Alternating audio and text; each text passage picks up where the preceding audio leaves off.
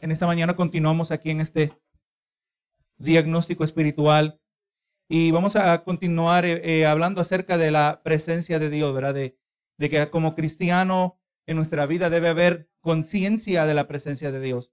Usted sabe, hermano, que eh, hemos hecho esa distinción. Una cosa en la vida cristiana es cuando sentimos su presencia, amén. Y esto es importante, quiero que meditemos sobre esto. Esto debe ser parte de nuestro diario vivir, esto es fundamental.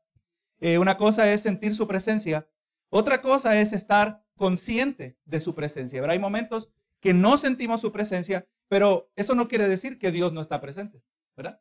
Así que, y esto es importante, hermano, yo mismo lo pongo, lo, me pongo a evaluar acerca de mi propia vida espiritual, que cuando nosotros crecemos en nuestra conciencia de Dios, el hecho que yo no lo siento, eso no quiere decir que Él no está, eso no quiere decir que Él no me está mirando, eso no quiere decir que, yo lo que hago o no le va a agradar o le va, o le va a desagradar. Él está mirando todo. Es más, nosotros miramos que uno de los problemas de, Israel se encontraba, usted lo mira en el libro de Jeremías, ellos pecaban y decían, Dios no nos está mirando. Ya Dios no, no nos mira y pues, y cuando nosotros perdemos conciencia de la presencia, de la presencia de Dios, eh, nos vamos a presentar más hacia el pecado. Amén. Pero al otro lado también, cuando somos este, conscientes de que Dios, aunque yo no lo pueda sentir, yo sé que Él está aquí. Es más, usted puede venir al servicio. Amén. Puede venir al servicio y eso de los lugares donde nosotros vamos a, a contar, el Señor, si va a haber un lugar donde voy a sentir tu presencia. Y vamos a hablar acerca de eso en un momento. Eh, pero si hay un lugar donde yo voy a sentir tu presencia es en la iglesia. Pero si somos honestos, hay momentos que venimos a la iglesia y no necesariamente sentimos la presencia del Señor. Porque Dios, hermano, no está allí a venir corriendo cuando nosotros llegamos. Amén. Usted sabe eso. Oh, mira, Dios no está allí esperando. Recuerde, es el creador del universo. Dios no está, dice, oh, mira qué bueno que llegaron. Déjame correr y darle todo de mí. No, no, no. Tenemos que venir con corazones contritos y humillados, número uno. ¿Verdad que sí? A, Dios no se viene como cualquier cosa. Eh, el mismo Moisés lo aprendió en una de sus primeras experiencias, ¿verdad? Donde eh, miró la zarza que ardía y él dice, tengo que ver, y él solo tenía curiosidad, él no sabía que venía delante de Dios. A su sorpresa, una voz le sale de la zarza y le dice, quita las sandalias de tus pies. Este lugar es que pisas, es santo. Amén. O sea, a Dios no se viene con juego, a Dios no se viene con una actitud casual. Gloria a Dios. A Dios se viene con respeto. Así que nosotros tenemos que postrarnos. Y cuando digo postrar no me refiero necesariamente a, a lo físico, que incluye lo físico, pero postrar nuestra actitud. Está como un niño que la, maestra le decía, siéntate, y él se paraba. Y le insistió, siéntate, y al fin se logró sentar, pero le dijo, maestra, pero por dentro estoy parado. ¿Verdad que sí? No, no, el muchacho se sentó, amén. Al fin se sentó y le dijo a la maestra, pero por dentro estoy parado, le dijo. Esa es la actitud, la actitud. Nosotros, hermanos, tenemos que doblegar el cuerpo, pero tenemos que doblegar esta alma delante de Dios. Amén. Aleluya. Si es que genuinamente el Señor, en su misericordia, va a visitar nuestras vidas. Pero aun cuando no, no visita nuestras vidas, nosotros tenemos que estar conscientes de que Él está presente, que Él está mirando y que Él aprueba o desaprueba todo lo que ellos, Él tiene una lista. Tiene una lista, aun cuando no, siento su presencia, Él tiene una lista de toda palabra que yo he dicho. Toda palabra ociosa, dice la palabra. Toda palabra infructífera, hay un récord. Todo, todo chiste de doble sentido, todo aquello que en vez de traerle honra al Señor, le trae deshonra. ¿Verdad que sí? Dios tiene récord de todo eso. Él me está mirando ahora mismo. ¿Verdad que sí? Él me está mirando ahora mismo. Gloria a Jesús. Así que hermanos, pues este, queremos nosotros este, estar conscientes. Esto va a moldear la manera que nosotros pensamos. Bendito Jesús. Hermano, al mismo tiempo cuando hablamos que vamos a, a experimentar a Dios, tenemos que estar conscientes que Dios no solo es, está presente, pero que Él es santo, exactamente lo que estamos hablando. Dios es santo, amén. Dios es santo, gloria a Dios, y, como estamos leyendo en el Salmo 127 al comienzo del servicio, todo lo que hagamos nosotros, si no estamos honrando a Dios, si no estamos honrando el hecho que Él es santo. Me estaba diciendo una persona ayer, dice, mira, yo, yo, soy, yo soy salvo, me decía. Pero si ocurre el arrebatamiento, yo no me voy porque es que la Biblia dice que la, novia es santa, es pura. Y pues yo no soy santo, soy puro, pero, pero soy salvo, me dice. Eh, yo, yo, y digo, esto nunca había escuchado tal cosa. Benito Jesús. No, no, hermano. Dios es santo todo el tiempo y Él lo dijo, sé santos porque yo soy santo. Si yo soy un hijo de Dios, Si yo soy salvo, yo tengo que vivir una vida santa que agrada al Señor, porque esto tiene un impacto de la presencia de Dios en mi vida, bendito Jesús. Así que hermano, Dios, Dios también no solo es santo, pero es eh, misericordioso y paciente y también disfruta que yo hable con Él. Entonces, hermano, algo que hemos estado hablando bastante en estas últimas semanas es que la bendición del cielo no es simplemente que escapamos del infierno. Amén. Esa no es la parte principal del cielo. No es que ya, obviamente, damos gracias a Dios que ya no va a haber llorar, ya no va a haber tribulaciones, ¿verdad? Ya no van a haber dolor, enfermedades, ya no va a haber nada de esto. Pero el asunto, hermano, es que la bendición del cielo es que vamos a estar en la presencia de Dios. Dios es nuestra recompensa. Yo quiero que usted se vaya pensando en esto. Dios es mi recompensa. Pero el asunto es que esta recompensa que me espera, yo ya tengo grande parte de ella ahora mismo. Cuando el creyente, hermano, mire, mire a su hijo, cuando a su hijo le dice, mira papi, lo que hice. Y usted le dice, qué bonito te quedó. ¿Verdad que sí? O viene el hijo y le dibuja algo. Mira, el, niño se siente que es un artista y dibujó algo que usted ni sabe lo que dibujó. Pero qué bonito te quedó y el niño se queda contento, agradado. El agrado. Hermano, ¿cómo usted piensa que nos deberíamos sentir nosotros cuando contamos con la aprobación de Dios? Señor, mira, me tentaron, pero Señor me mantuve fiel. Fui tentado, eh, pero así como José salí corriendo, porque yo, yo no voy a pecar contra ti. ¿Cómo voy a pecar contra aquel que ha sido tan bueno conmigo? Tú me has dado tantas bendiciones. Vamos a hablar un poquito acerca de eso en unos minutos conforme el tiempo nos permita. Pero, hermano, esto de estar consciente de la, presencia de Dios debe, debe, moldear la manera que nosotros pensamos. Hermano, eh, cuando yo sé que Dios está presente, yo sé que hay uno que me hace compañía y sabe todo acerca de mí en todo momento. Todo sabe mis pensamientos, conoce mis motivaciones, sabe cuáles son mis temores, mis aspiraciones, mis sentimientos, mi condición mental y física, mis ansiedades y me ama más de lo que yo pueda comprender. Usted, usted puede empezar a entender esto. Yo digo empezar a entender porque yo no lo comprendo completamente. Que cómo es que Dios me ama así como yo soy. Me ama a pesar de quien yo soy. Y Cristo murió por mí, no pensando necesariamente en el momento más lindo de mi vida espiritual. Él murió por mí pensando cuando yo estaba en lo más sucio. Él miró aquello sucio y, nos sacó del, lodo dice el salmista. El, fango.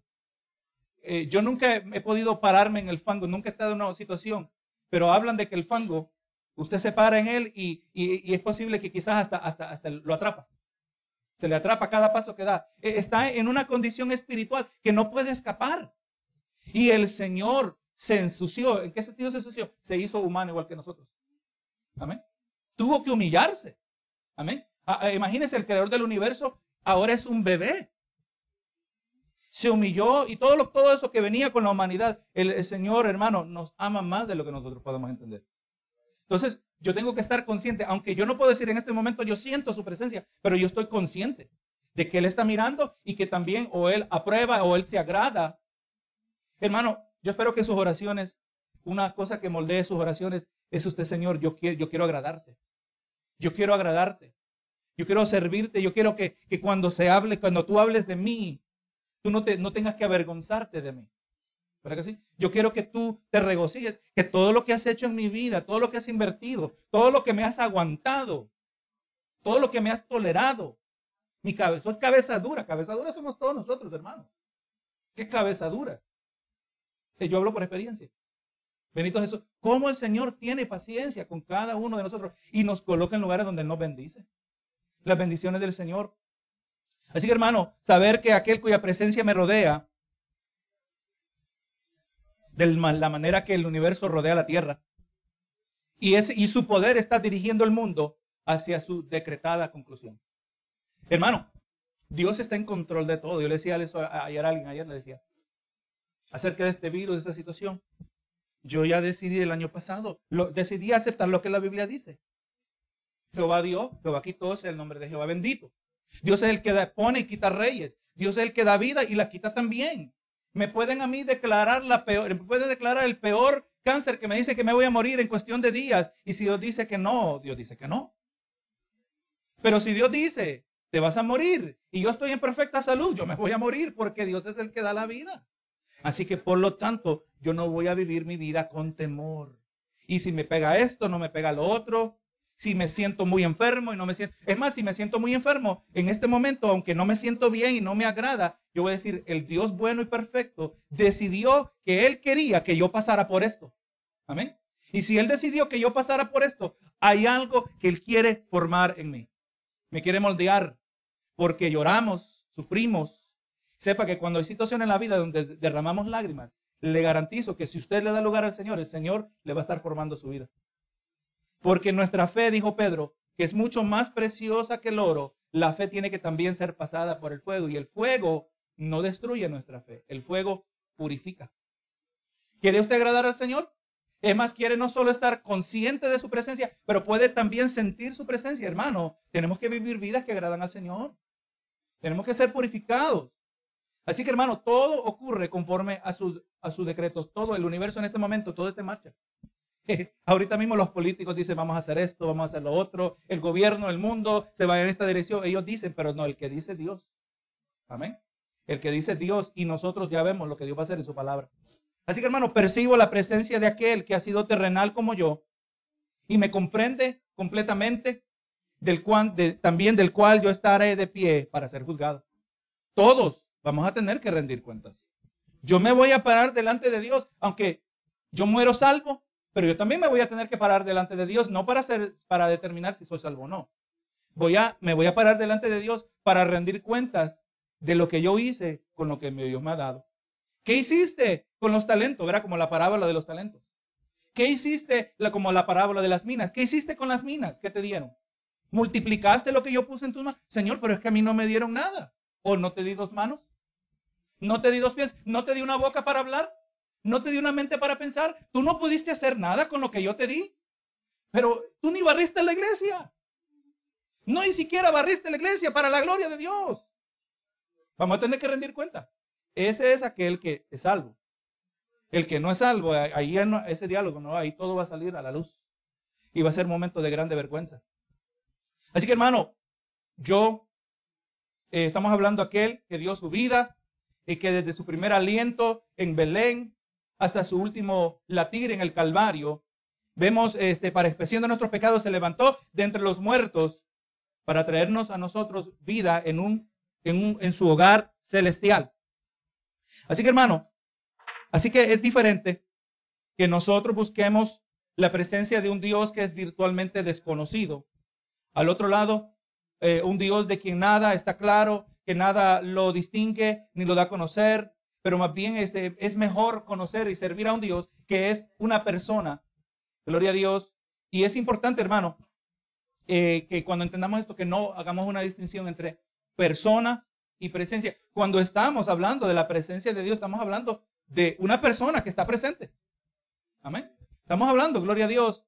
Eh, y todo esto, hermano, tiene que ser mediado por la palabra de Dios si voy a experimentar la presencia de Dios, si voy a sentir su visitación, toda experiencia tiene que ser mediado por la palabra. O sea, es la palabra que determina, amén, que esto es bueno. Usted sabe que hay, usted, hay gente que ayer le dice, mira, yo hago esto y esto me siento muy bueno, me siento muy bien. ¿Qué haces tú? Y le dice, mira, yo me siento también, yo quiero que también tú lo hagas, te vas a sentir bien bonito. ¿Qué es? Este, cocaína. ¿Verdad que sí? Entonces viene pero desde la ciencia médica podemos mirar, la ciencia médica dice, no, no, esto quizás te puede sentir bien en el momento, pero esto te va a hacer más daño que bien. ¿Pero que sí? O sea, nosotros, gracias a Dios que tenemos este conocimiento, el conocimiento aún de la medicina, conocimiento médico, aún el conocimiento de, lo que han ocurrido en la vida de las personas, que sabemos que aunque esta persona dice que esto es bueno, pero sabemos que no es bueno. ¿Pero que sí? Así también nosotros no podemos entrar a la presencia de Dios sin saber, sin poder determinar cómo es que esto es bueno o que no es bueno, o cómo determinar si es más, si esta presencia de, esta presencia de Dios que pienso que siento es verdaderamente presencia de Dios. Sin la, del momento que nos salimos de la palabra, gloria a Jesús, este, hay un peligro. Pero con, cuando la, la experiencia de Dios, de su presencia, es mediada, es dirigida por la palabra, entonces yo voy a encontrar al Dios de la Biblia. Porque ese es ese que estamos buscando. Al Dios de la Biblia. ¿Cómo puedo saber que no me he introducido en los rincones de una mente misteriosa e imaginativa simplemente que fabriqué eh, una experiencia? Porque yo, no, yo le digo, hermano, yo me acuerdo creciendo en la iglesia. había momentos que, pues usted sabe, crecemos en la iglesia y, y muchas veces el énfasis siempre ha sido en una reacción emocional. ¿Verdad que sí? Eh, eh, una reacción emocional en vez de una reacción a la Biblia. Eh, hermanos, alaben a Dios, Dios está aquí. Amén. se emociona todo el mundo. Usted pone una persona animada alberando al frente, todo el mundo se anima, aunque no sabemos de qué nos estamos animando. Benito Jesús. Y yo me acuerdo que había momentos que yo quizás oraba y, decía, Señor, eh, siento tu presencia, o, soy, siento tu presencia, o eres tú, o soy yo. O a veces pensaba que quizás algo, Dios me estaba diciendo algo y decía, ¿será que Dios me está diciendo algo? ¿O soy yo mismo que me lo estoy diciendo? No, hermano, nosotros no podemos vivir con esa duda. Amén. Cuando Dios habla, Dios siempre va a hablar conforme a su palabra. Pero el problema es que muchas veces ignoramos su palabra. Ignoramos lo que dice la palabra del Señor. Entonces la palabra no puede mediar, no puede eh, llevarnos al Dios de la Biblia. Así que hermano, pues como puedo asegurarme y a otros también, que la verdad, que en verdad no me he encontrado con una presencia demoníaca que con maestría se enmascara de como ángel de luz. Así que hermano, ¿cómo es que puedo yo asegurarme o asegurar a otros que lo que yo experimenté fue Dios o fue el diablo? Mire lo que dice segunda de Corintios 11, 14, dice, y no es maravilla porque el mismo Satanás se disfraza como ángel de luz. El mismo Satanás se disfraza como ángel de luz.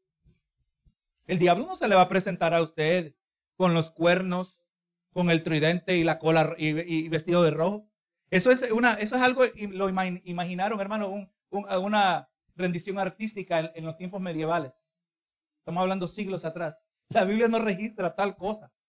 Él se viste como se disfraza como ángel de luz, porque antes era ángel de luz. Es muy peligroso, hermano. Es muy peligroso, por ejemplo, usted lee la historia de cómo comenzó la iglesia mormona.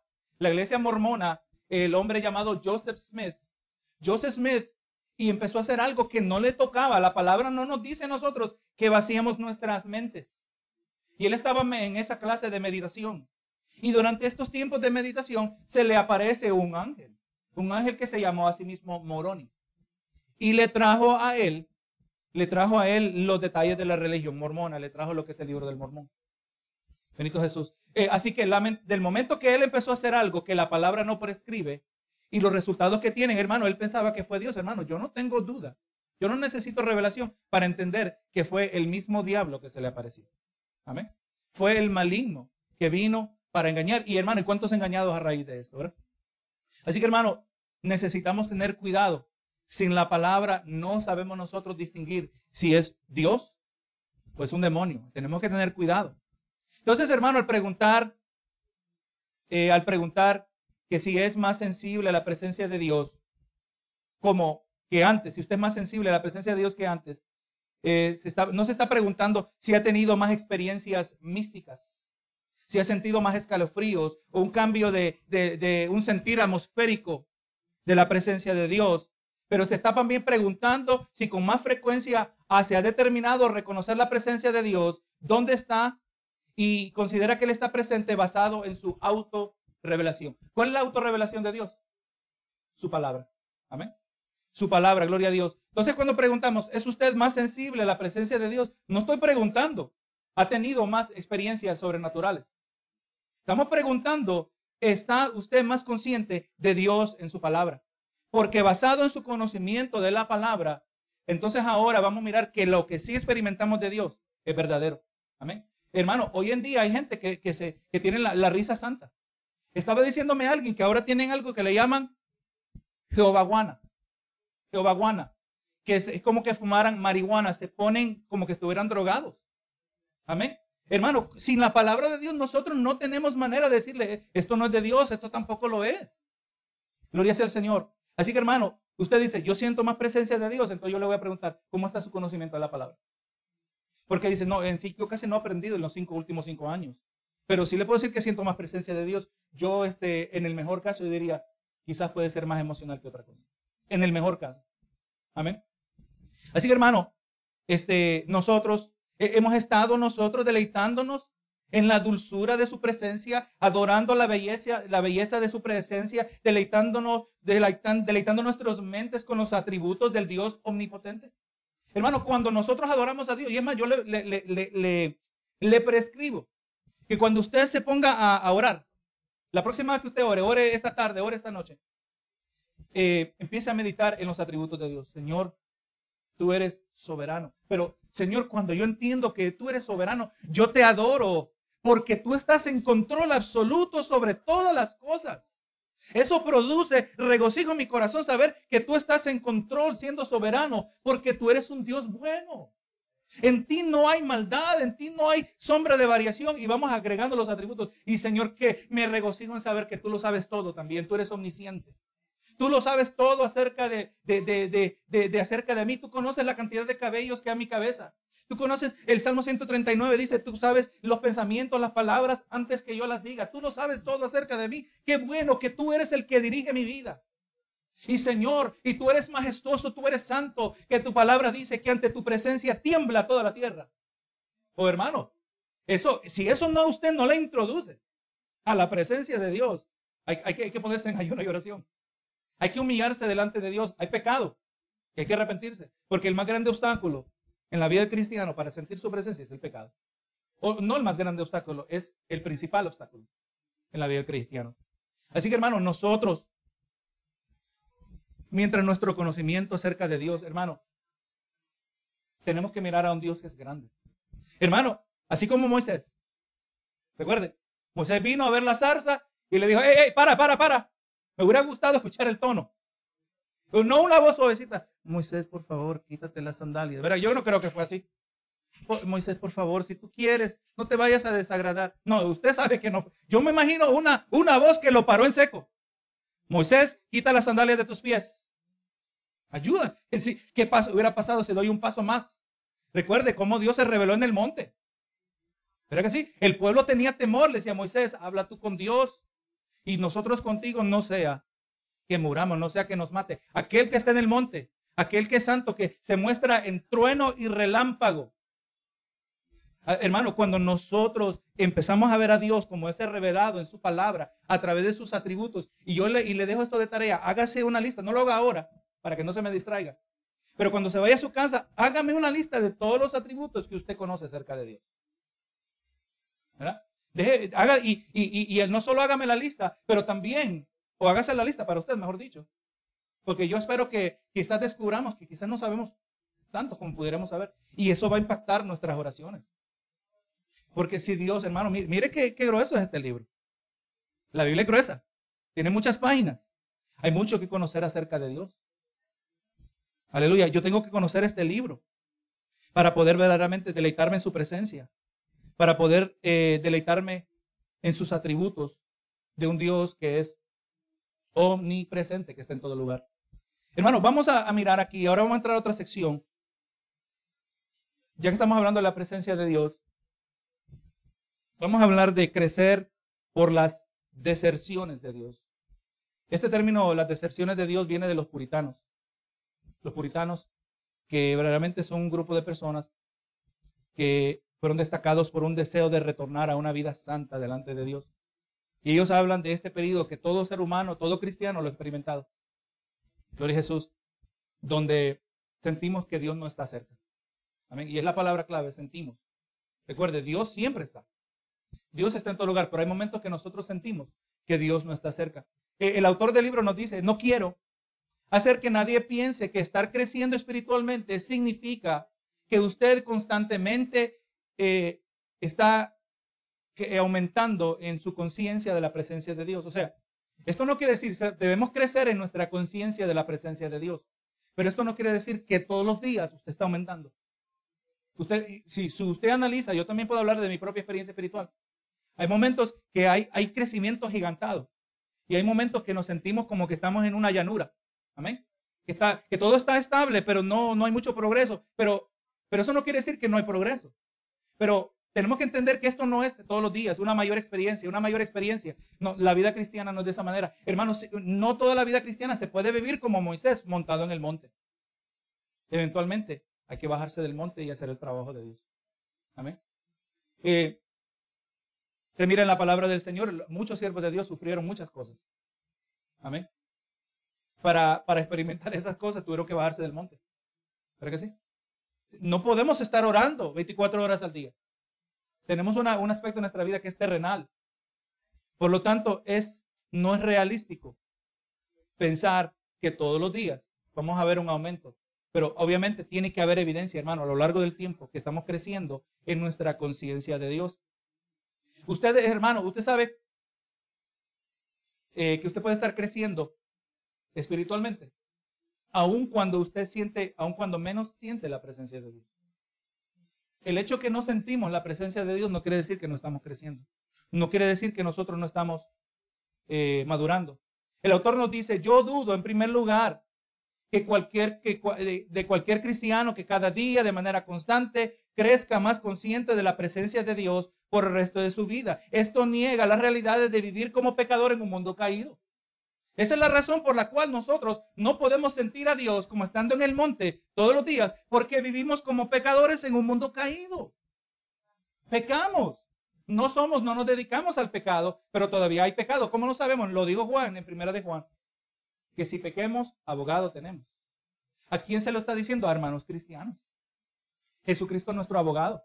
Él intercede por nosotros. Por lo tanto, nosotros no podemos decir que todos los días sentimos la presencia de Dios de la misma manera especialmente los días que hemos pecado. O además, ahora al otro lado hay momentos que sí sentimos la presencia, pero es cuando el Señor nos redarguye del pecado que estamos cometiendo y eso no es muy agradable tampoco, pero sí es necesario. Así que el autor nos dice en segundo lugar, es común en la vida del creyente experimentar eh, temporadas donde para su propio bien espiritual, Dios actualmente se distancia de dejarnos sentir de su presencia. Lo estamos hablando unas semanas atrás. Así como usted, como padre, eh, el niño anda corriendo por toda la tienda. Y vamos a ver qué hace cuando yo me le escondo. Vamos a ver cómo hace cuando ya no me puede ver. Hermano, también Dios nos dice, le voy a enseñar a mi hijo, hablando de nosotros. Yo ya sé cómo va a reaccionar, pero le voy a enseñar a mi hijo cómo él va a reaccionar cuando él piensa que yo no estoy. Gloria a Jesús. Tales ocasiones, como le dije, son llamadas por los puritanos las deserciones de Dios, como que Dios nos ha desertado, como que Dios nos ha abandonado. Momentos donde sentimos como que si Dios nos haya olvidado o abandonado. ¿Alguna vez usted se ha sentido allí? Y, le voy a decir, hermano, algo entendido. Que esos momentos donde sentimos que Dios nos haya olvidado o abandonado, eso es porque tenemos expectativas equivocadas acerca de Dios. Eso es grande parte, hermano.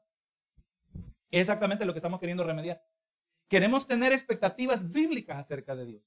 El Dios que servimos, Dios sana. Pero también hay momentos que Dios decide no sanar. ¿Verdad que sí? Eh, el Señor que servimos, Él nos salva de peligro, pero hay también, hay momentos que sufrimos pérdida en el peligro. No, no, pastor, Dios siempre salva. Ah, pregúntele a Juan el Bautista que murió decapitado. pregúntele, a, mire, usted solo tiene que leer el libro de los Hebreos, capítulo 11. Sí es cierto que, que Dios le tapó la boca a León y Daniel salió ileso. Pero hay un profeta que murió aserrado. ¿Será que era menos siervo de Dios? No, hermano. Pero es que esa era la voluntad de Dios. Así que nosotros tenemos que ajustar nuestras expectativas de Dios. No, Él tiene que ajustarse a las nuestras. Hermano, aunque sentimos que Dios nos haya abandonado, que Dios nos haya olvidado, usted y yo sabemos que eso no es cierto. Vamos a mirar más adelante acerca de eso. Hermano, aunque su presencia no sea percibida, Dios no está menos cerca. Esto es bíblico, ¿cómo lo saben? Porque Dios es omnipresente. Él está en todo lugar. Dios es lo que el diablo no es. El diablo no, no el, diablo no es omnipresente, hermano. El, hermano, damos gracias a Dios que el diablo no es omnipresente. ¿Cuántas veces le pasamos echando la culpa al diablo? Y, Señor, es que el diablo, y el diablo allá por la, levanta la cabeza, que me llamaron. Él está ahí, estaba en otro asunto. Dios tú sabes, Dios tú sabes que yo no tuve nada que ver con eso. Eso fue la carne, su propia carne. Es lo que deberíamos decir nosotros. Antes de echarle la culpa al diablo, vamos a echarnos la culpa a nosotros mismos, nuestra propia carne, porque la palabra establece que somos, eh, tentados conforme a nuestras propias concupiscencias. Somos tentados conforme a nuestras propias debilidades, nuestros propios apetitos desordenados. El, enemigo también explota eso en ocasiones. Pero como él no es omnipresente y como él también tiene un número limitado de demonios, yo considero que creo que hay más población que demonios. Yo no creo que tendríamos que exagerar. Gloria a Dios. Así que lamentablemente, o, gracias a Dios, mejor dicho, no siempre es el diablo, ni un demonio. Y grande parte del tiempo somos nosotros. Pero hermano, Dios, aunque no lo sienta, eso no quiere decir que Él está menos cerca. Porque la palabra establece que Él está en todo lugar. Y eso nos ayuda a nosotros a ubicarnos donde debemos estar. Es posible, hermano, que escuchar este estudio, usted esté pensando, Señor, yo no he sentido tu presencia, mucho de tu presencia recientemente. Tome nota, hermano, que el, eh, una cosa es eh, anhelar sentir la presencia de Dios mientras no lo hayamos experimentado. Y al otro lado es vivir rutinariamente sin ninguna conciencia de su presencia. En otras palabras, regocíjese que le hace falta la presencia de Dios. Siéntase bien del hecho que usted está extrañando esa comunión con Dios. Ese es un, buen indicador. Que imagínese, hermano, eh, dice, mira, doctor, me corté, pero no me dolió. El doctor le va a decir, oye, aquí hay un problema serio. ¿Verdad que sí? Mire, me quebré el hueso y ni me di cuenta. Oye, aquí hay un problema sumamente serio. El hecho que nos duele, eso quiere decir que todo está funcionando. El hecho que, que sentimos ese vacío de la presencia de Dios, quiere decir que todavía hay algo con que Dios pueda trabajar. E, en vez de ser eh, eh, indiferente o rutinariamente vivir sin alguna conciencia de su presencia, de de su ausencia. Usted sabe, hermano, que muchos cristianos profesan ser cristianos, pero en esencia viven como ateos. Viven como ateos. Todas sus decisiones las hacen a su manera. No le pregunten a Dios, Señor, ¿voy o no voy? ¿Lo hago o no lo hago? ¿Lo compro o no lo compro? Eh, ¿Busco este trabajo o no lo busco? Eh, señor, porque un cristiano, no va, un verdadero hijo de Dios, no va a pensar así. señor, mira, yo sé que me pagan más, pero aquí puede haber un peligro que yo no lo puedo ver. Aquí hay algo que me puede afectar, que me puede hacer daño. Eh, qué bueno el trabajo, pero aquí hay demasiado overtime. No voy a poder venir a la iglesia. Aunque económicamente la familia va a mejorar, pero no vale la pena. Así que hermano, una cosa es diferencia, grande diferencia en las palabras de Jesús, que la mando en la cruz del Calvario, en Mateo 27, 46. Cuando él dijo, Dios mío, Dios mío, ¿por qué me has desamparado? Eso era una real, una real experiencia, ¿verdad? Donde Dios Padre se había apartado de él. Ahora al otro lado, las palabras de Sansón en jueces 16, 20, antes de ser capturado. Mire lo que dijo es, esta vez Saldré como las otras veces y escaparé. Pero él no sabía que Jehová ya se había apartado de él. Qué triste es que Dios se aparte de uno y uno ni darse cuenta. Es ahí donde no queremos estar. Pero cuando parece que Dios se está distanciado, eso es un buen indicador que todavía no nos hemos perdido como se estaba perdiendo, como se perdió Sansón en aquel instante, ¿verdad? Eh, un ejemplo, el caso de Jesús resalta por su agonía. El otro resalta por su apatía. Yo, yo sé que Dios está conmigo. Y ni cuenta se había dado que Jehová ya se había apartado de él. Hermano, es posible que usted eh, pueda estar progresando eh, en ser más en semejanza a Cristo, que es la meta del cristiano. Convertirnos más y más a la semejanza de Jesucristo.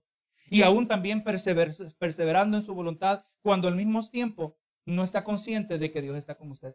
Señor, yo, yo no siento tu presencia, pero eso no quiere decir que no estoy creciendo. Señor, yo no siento tu presencia, pero eso no quiere decir que Dios no me está moldeando. Dios, recuerde, siempre está presente. Dios siempre está trabajando. A Jesús lo criticaban porque sanaba en el día de reposo. Le miraron a aquel que tenía la mano seca, ¿verdad que sí? Y lo estaban observando a ver qué es lo que iba a hacer. Y Jesús pregunta, ¿es lícito? ¿Es permisible hacer el bien en el día de reposo? Y en el día de reposo lo sanó. Y había un hombre ahí encargado, gloria que se enojó. Dice, seis días tienen para sanar. No tiene que estar sanando hoy. Mire qué ridículo, ¿verdad? No, hermano, Jesús lo dijo. Hoy mi padre trabaja. Dios siempre está trabajando, hermano. Oh, hermano, yo me quedo sorprendido. Yo hablo con una persona digo, Señor, al hablar con esta persona, yo pensaba que la conversación iba a ir en una dirección. Y digo, Señor, tú ya estabas trabajando en ese corazón. Ya lo estabas moldeando.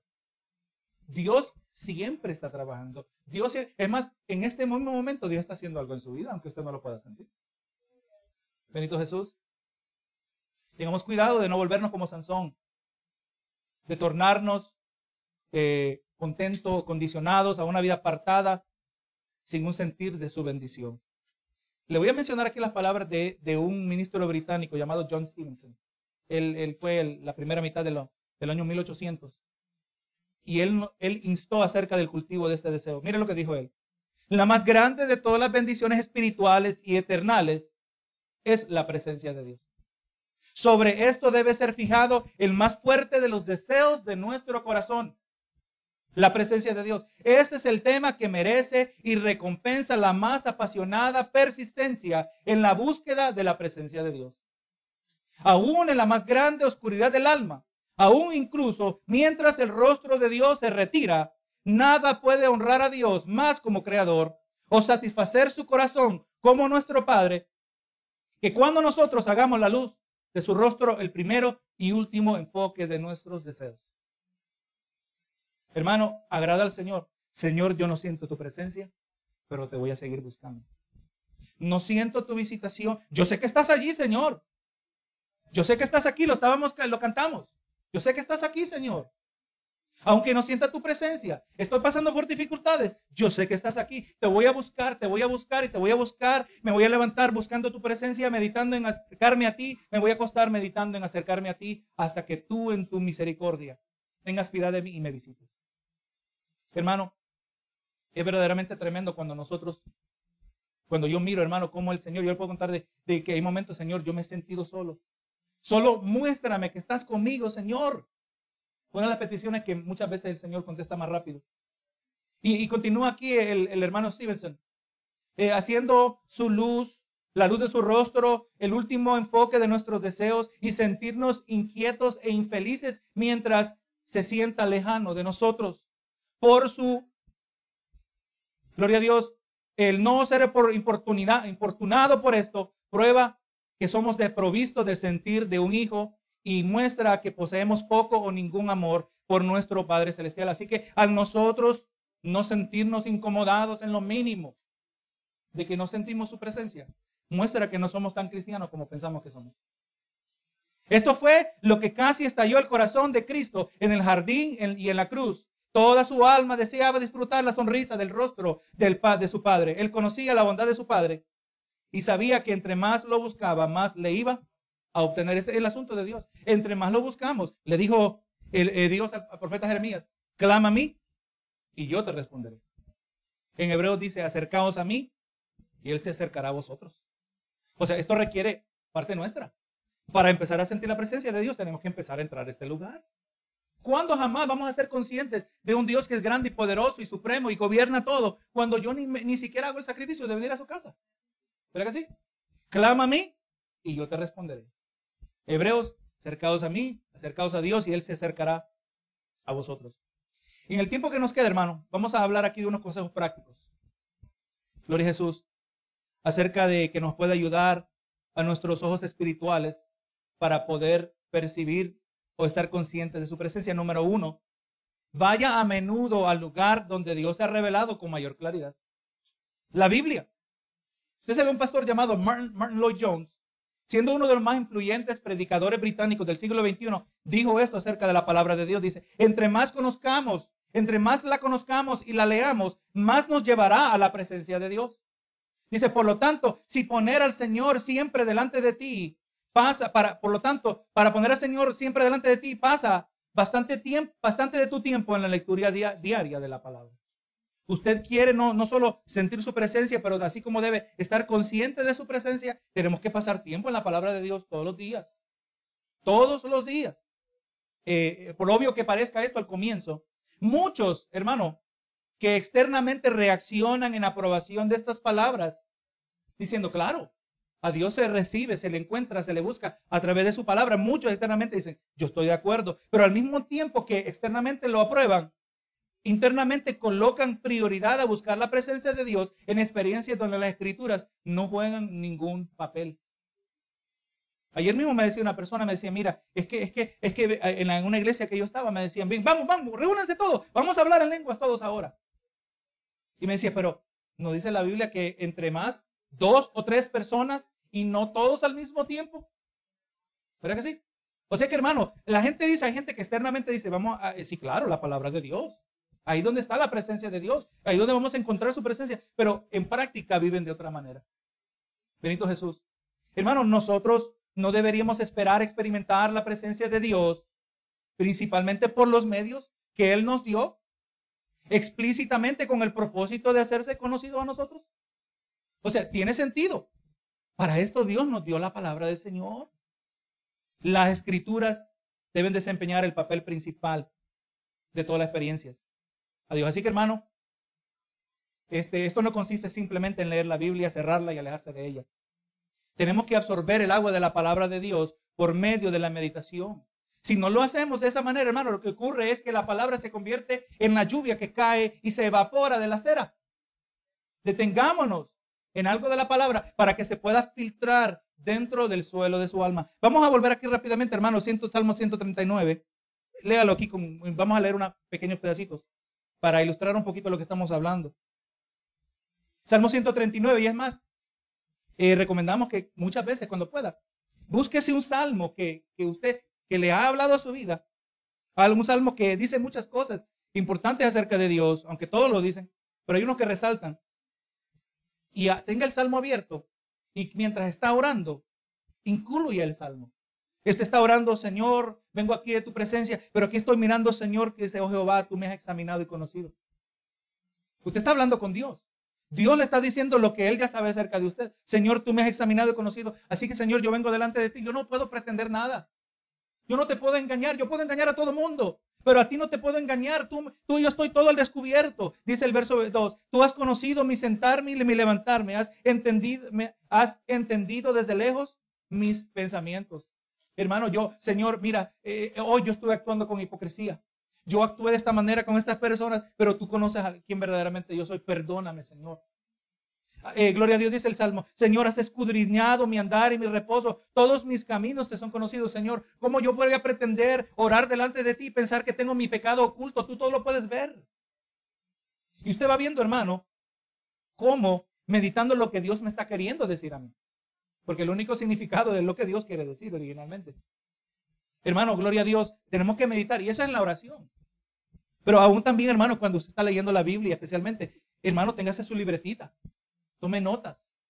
Señor, tú me has examinado y conocido. Tú conoces mi problema. Entonces, el pensamiento que Dios mismo le trae a mente en relación a esto, nosotros reaccionamos a la palabra del Señor. Así que, hermano, eh, escuchemos por suficiente tiempo hasta que, gloria a Dios, lo podamos escucharlo, podamos sentir con lo que verdaderamente es, hermano, la voz de Dios. Hermano, esta palabra es la voz de Dios. Amén. Cuando abrimos esta Biblia, lo hemos dicho, del momento que usted abre esta Biblia, Dios está hablando. La pregunta es, ¿estoy listo para escuchar? Dios siempre está hablando en esta Biblia. Yo me quedo sorprendido que muchas veces en los pasajes que uno menos piensa que Dios tiene algo que decirnos. Usted puede estar leyendo hasta una genealogía. Está leyendo los descendientes de Dios, los antepasados de Jesucristo. Y usted está leyendo eso y dice, oye, aquí yo no veo mucho, pero usted no sabe cuántas veces Dios le va a hablar acerca de eso. Me viene a mente la historia de una tribu en África que se convirtieron a Cristo solo basado en la genealogía. Les impactó de tal manera, eh, basado en su cultura, el, el orden de antepasados era muy importante para ellos. Y a ellos les era asombroso que Jesús, su linaje, sus antepasados se podía, trazar hasta el primer hombre, hasta Adán. Hermano, no sabemos nosotros cómo esta palabra nos va a ministrar a nuestras vidas. Por eso tenemos que pasar tiempo en ello. Así que primero, hermano, dijimos, ¿verdad? Que vaya a menudo al lugar donde Dios se ha revelado con mayor claridad. Vaya a menudo, vaya a la palabra. Eh, eh, gloria a Dios. Segundo, reconozca su presencia con usted al hablar con él. Muchas esposas se quejan que sus esposos pueden sentir sentarse en el mismo cuarto con ellas por tiempos extendidos de tiempo y nunca reconocer su presencia al hablarles. ¿Será que esto produce intimidad? Claro que no. Y cuando la vida de oración de una persona se desvanece al silencio, ¿es de algún asombro que él o ella se siente inconsciente de la cercanía de Dios? O sea, si usted no habla con Dios, con razón Dios no se siente cercano. Si Dios está, Dios está aquí, usted va a la tienda, al supermercado, Dios está con usted en el supermercado. Dios está allí. Bueno, un asunto es que esté con usted o que no esté con usted, eso depende de, de su relación con Dios. Pero Dios está en el supermercado. Eh, ¿Y qué pasaría si usted le, ah, si usted le habla? ¿Alguna vez usted le, no, no, no conteste esto, pero no conteste esto, pero ¿alguna vez usted le ha hablado a Dios en el supermercado? ¿Alguna vez usted le ha hablado a Dios en la escuela? ¿Le ha hablado a Dios mientras está en la fila? Amén. Si estamos conscientes de que Dios está ahí, aunque no lo siento, pero Él está aquí, Él me está mirando a mí mientras estoy haciendo fila. Él me está mirando a mí la cara que le estoy haciendo a aquel cliente al frente que se está demorando demasiado. Él me está mirando los gestos que le, le hago al otro que está detrás de mí. Él está mirando, Él me está mirando cuando yo mejor prefiero agarrar mi celular, ignorar a los que están a mi alrededor. Él está mirando todo. Pero ¿qué, ¿cómo cambiaría su actitud? Señor, este, esta fila como que está larga. Como que ahora, Señor, dame paciencia. Como que cambia la reacción, ¿verdad? Porque, hermano, ¿cómo fuera su fila si estuviera Jesús haciendo fila con usted, físicamente? Yo creo que nos comportaríamos diferente. Oh, nos volvemos más virtuosos. Oh, mira, eh, Señor, tú estás, ahora que tú estás conmigo, me doy cuenta que es una perfecta oportunidad para evangelizar. Pero, ¿por qué cambiamos si la realidad, Cristo no está físicamente a nuestro lado, pero él, está a nuestro lado, porque es omnisciente, omnipresente, mejor dicho. Jesús es omnipresente. Esto debe cambiar nuestra actitud. Y entonces, y vamos a decir que no evangelizamos, pero hablemos con Dios. Yo, hermano, no, no, Dios sabe que no lo digo para jactarme. Pero yo me dado cuenta, hermano, he estado consciente de su presencia aun cuando yo estoy debajo del carro cambiándole el aceite. Señor, qué bueno, te doy gracias que tengo estas manos para poder desatornillar esta tuerca. Qué bueno, Señor, que tú me has dado la capacidad. Y, hermano, y ahora también le puedo decir que también he sentido su presencia. No siempre siento su presencia cuando cambio el aceite, pero he sentido su presencia cuando hago mecánica acá. No porque soy más espiritual que nadie, sino porque lo estoy reconociendo en todos mis caminos. O sea, hablar con Él. Dios es una persona real y que está bien presente. Ignórelo y parecerá que está distante. Hablé con Él y usted casi siempre se lo sentirá cercano. Empiece a hablar más con Dios. Más, piensa en el momento ahora mismo, en el momento donde usted, jamás yo he hablado con Dios en tal lugar. Jamás, oye, nunca me había puesto a pensar en Dios en, cierta situación. La próxima vez lo voy a hacer.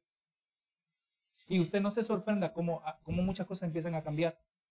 Hermano, una vez que em, una vez más se menciona cuán importante es la práctica, como ya mencionamos, de orar a través de un pasaje de las Escrituras, especialmente los salmos, dejando que las palabras, gloria a Dios, que las palabras que han originado en el mismo corazón de Dios se conviertan en el vehículo para portar las cargas de su corazón y mente hacia Dios.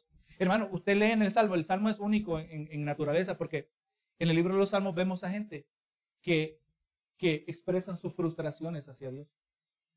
Es más, usted quiere ver, usted quiere ver a alguien que experimenta lamento y quebranto de manera bíblica, lea los salmos. Lea los salmos. Y usted ver, Señor, yo te puedo decir esto a ti también. los salmos nos enseña cómo expresarnos a Dios. Por eso tiene un lugar muy especial. En las palabras de Dios es el vehículo. No tenemos que inventar nada. Y al nosotros orar de esta manera, hace que la oración sea lo más, sea más de lo que siempre ha debido ser. Cuando nosotros oramos de esta manera, permitimos que la oración sea más, más y más de lo que siempre ha tenido que ser una verdadera conversación con una persona real. Tercero, y nos quedan dos puntitos más y vamos a terminar. Busquemos a Dios en las manifestaciones de su presencia como dadas en la adoración congregacional. Hermano, la Biblia dice que el cuerpo de cada creyente es templo del Espíritu Santo. Primera de Corintios 6, 19 dice, o ignoráis que vuestro cuerpo es templo del Espíritu Santo, el cual está en vosotros, el cual tenéis de Dios y que no sois vuestros. Y vamos mirando también, ¿verdad? Que nuestro cuerpo es templo del Espíritu Santo, pero las referencias específicas acerca del Espíritu Santo son hechas con más frecuencia acerca de la congregación de creyentes, aleluya, como templo del Espíritu Santo en vez de los creyentes individuales. Mire, mire, 1 Corintios 3:9, porque nosotros somos colaboradores de Dios y vosotros sois labranza de Dios, edificio de Dios. Tenemos que pensar en esto. 1 Corintios 3:16. ¿No sabéis que sois templo de Dios y que el Espíritu de Dios mora en vosotros? Si alguno destruyera el templo de Dios, Dios le destruirá a Dios, de Dios le destruirá a él, porque el templo, el templo de Dios, el cual sois vosotros, santo es. Así que hermano, si vamos a ser templo, no vamos a pensar principalmente en yo solito. Aquí no vamos que el énfasis se pone. Aunque es cierto que como individual, individuales, individuos, mejor dicho, como individuos nosotros somos morada de Dios.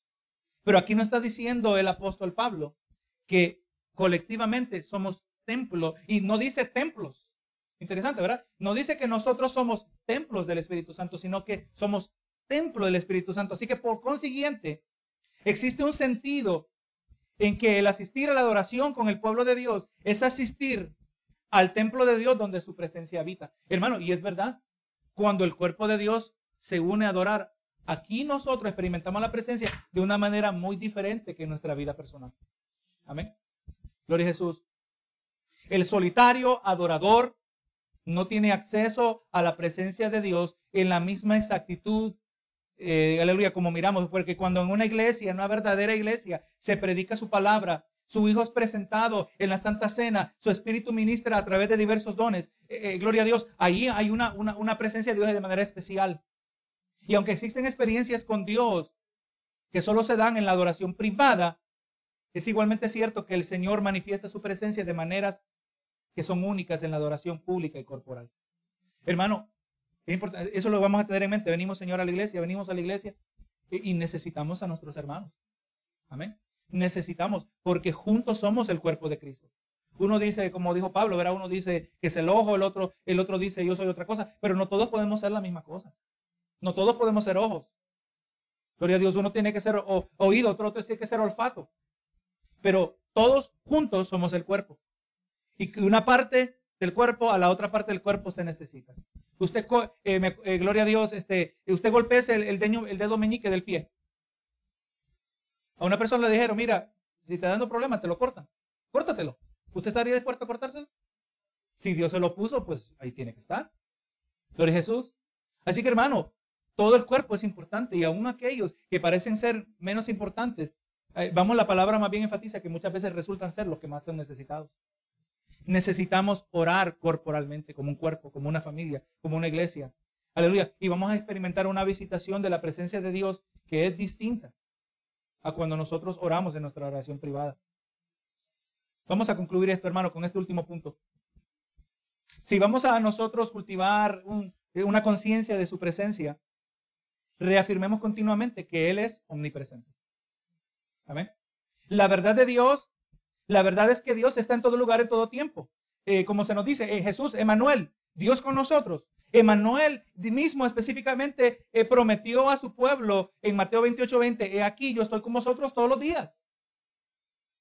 El Señor está con nosotros, aun cuando nosotros no sentimos su presencia. Por lo tanto, hermano, debemos reafirmar que sabemos lo que, que, reafirmar lo que sabemos que es verdadero aun cuando no sentimos que sea verdadero. Señor, yo no te siento que estás cercano a mí, pero yo sé que eso no es verdad. Yo sé que tú estás cerca de mí. Dios parece estar tan lejano. Es lo que dicen mis más profundos sentimientos.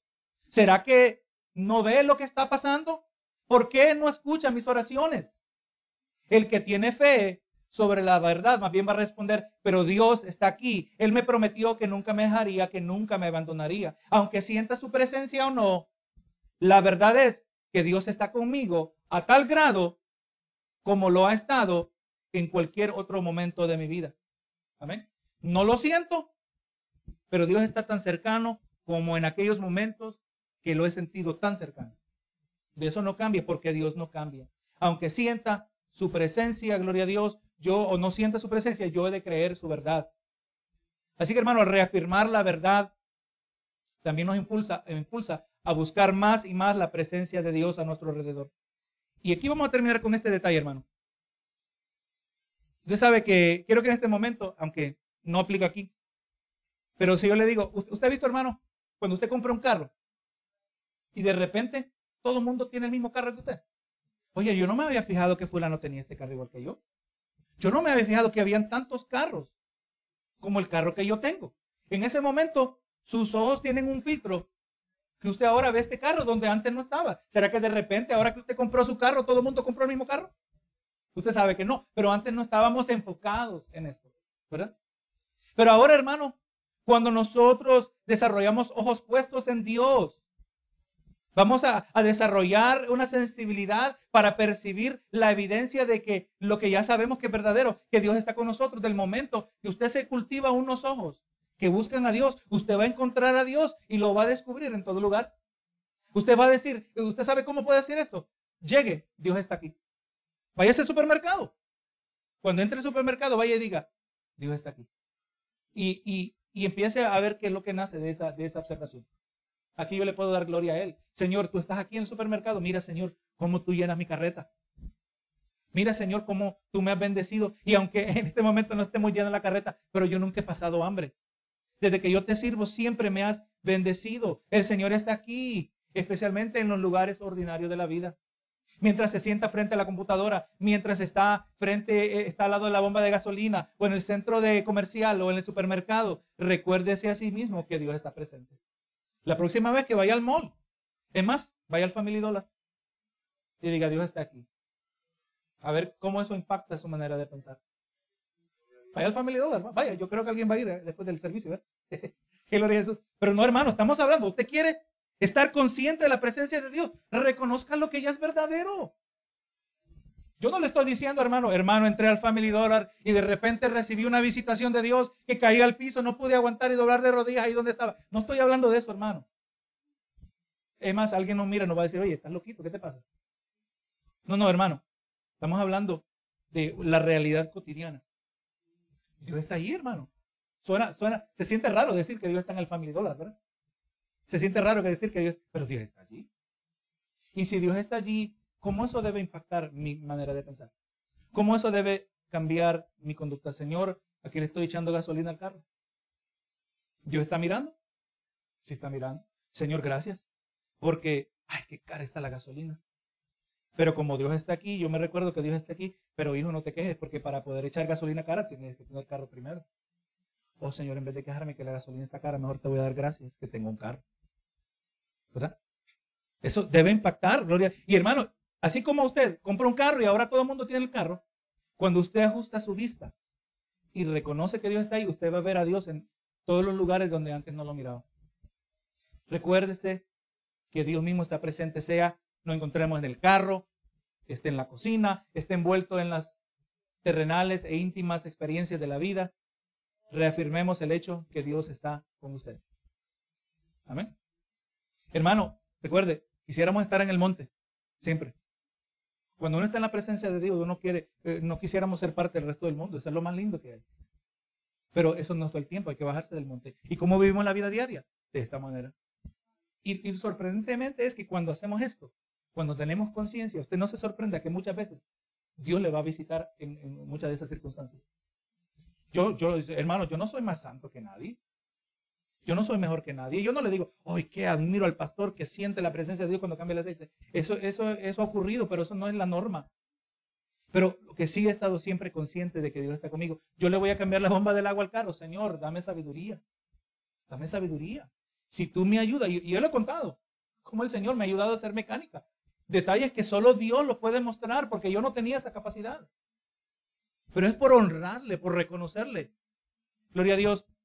Me viene a mente este salmo y con este salmo terminamos. Eh,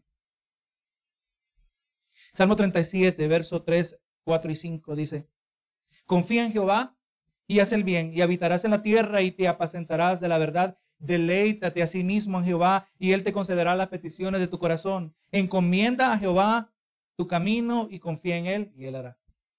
No tenemos que ir de largo camino para encomendar nuestra vida al Señor. No, encomendará a Dios todo aspecto de nuestra vida. Hermano, y cuando hacemos esto, usted va a ver que Dios estaba más cercano de lo que nosotros nos imaginábamos. Señor amado, en el nombre de Jesús, hemos llegado al final de este, este, servicio, Señor. Hemos hablado de algo que esperando que es cercano a cada uno de nuestros corazones. Cercano, es importante, es necesario, Señor. Verdaderamente te necesitamos y así también, Señor, anhelamos sentirte en, nuestras vidas, Señor. Espero que lo que se ha hablado conforme a tu palabra tenga un impacto real, Señor, no de, cómo vivir una vida mejor, no de cómo eh, enderezar nuestros pasos, sino, Señor, de cómo acercarnos a ti. Gracias, Señor, para que tu palabra, Señor, siempre habla fielmente a cada uno de nuestros corazones, a aquellos que estamos buscando tu verdad.